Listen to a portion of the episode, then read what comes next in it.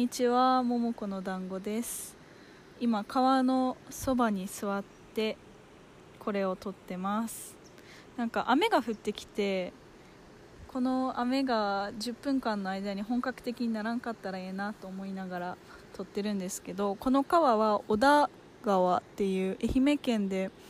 もう一番大きい川なのかな？の川で、でも割と上流の方で、穏やかな流れですねちょっと深いよく見たら多分足入れたら膝下ぐらいまで行くんちゃうかなっていう深さです。さっきまで本読んでてでその本その本は小説なんですけど西加奈子さんの「フル」っていう小説であの今居候させてもらってる働きながら居候させてもらってる書店のにで売ってる本ですね、まあ、売ってるって言っても一応古本なんでまあ適当に借りたりしながら読ませてもらってるんですけど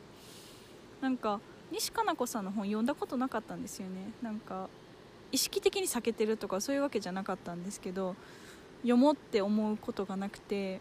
でも今回今回のこの「フル」って小説は棚で見つけたっ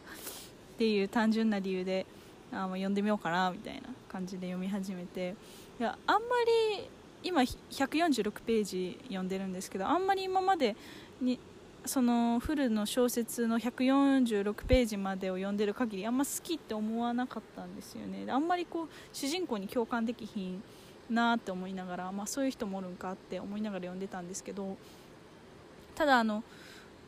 一つだけ主人公とあ一緒やって思うところがあってそれがあの主人この主人公があの会話を録音してるんですよね。一日の人との会話を。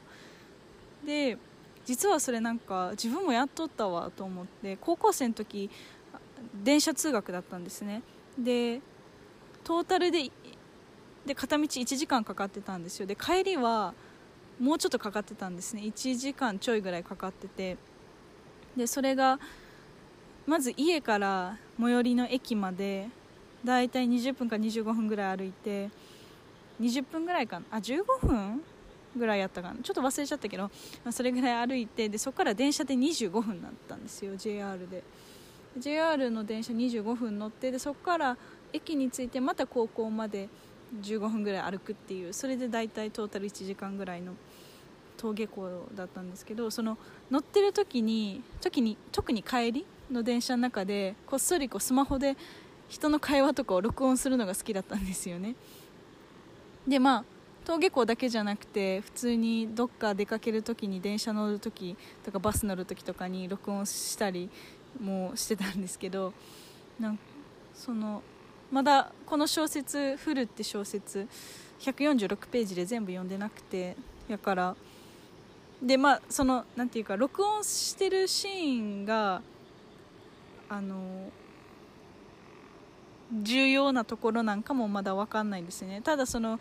主人公の性格とか趣味とか習慣の一つとして描かれてるのか後々何か重要になってくるのかっていうのは全然分かんないんですけど今のところどちらかっていうとその主人公の性格とかこういう人っていうののエレメントの一つとして書かれてるんかなと思ってるんですけどその自分がそれやって自分も好きやったんですよね。そのなんか知らん人の会話をこっそり録音するみたいな、まあ、このフルの主人公と違うところはそのフルの主人公は自分と他人との会話を録音してたけど私は特に電車の中の人の他人の会話を録音するこっそりのが好きだったんですよ。これなんか盗聴かなって感じなんですけど、まあ、でもちゃんとその日のうちに聞いて消してたんでで何かに使用してたわけじゃないんで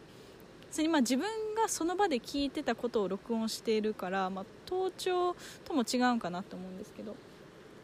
でなんでそういうことを自分がしてたかっていうとそのこの本の主人公とはまたまた理由とか動機とか全然違うと思うんですけどきっかけとか。自分がやったのはあのやった理由っていうかなんでそれが好きやったかっていうとなんか電車の中の人の会話ってすごい特殊って思ってたんですよね。なんでかっていうとなんかカフェとかは結構会話が個人的な気がするんですよね。それこそ人にあんま聞かれたくないようなこともまあちょっと喋ってたりするんちゃうかな、まあ、もちろんカフェで喋ってるって本人たちは知ってるわけやから多少聞かれても聞かれてほんまにまずいことは喋ってないと思うんですけどでもこう割とこう席に座って喋ってる人たちだけの空間がそこにできてる感じなんですよね。でで逆になんか授業とか講演会とかそれとかもう人が私自分に向かって喋ってる時とかそういう時って結構相手が見せたいとか喋りたいこととか聞いてほしいことを喋ってるんですよね。と思うんですよね。でしかもまあそれって自分に向けられてるから私に向けられてるからこう何て言うかこう相手が私を自分を桃子を意識して喋ってる。でもこう電車の中の会話ってもちろんそうじゃなく電車の中の他人の会話ってもちろんそうじゃなくてでしかもなんかこうちょうどいいさじ加減な気がするんですよね。こうまあ、時々なんかそこまでなんかここで喋って大丈夫かみたいなことを喋ってる時とかもあるんですけどでもそれも含めてこうなんかこうパブリックとプライベートのちょうど合間っていうかその、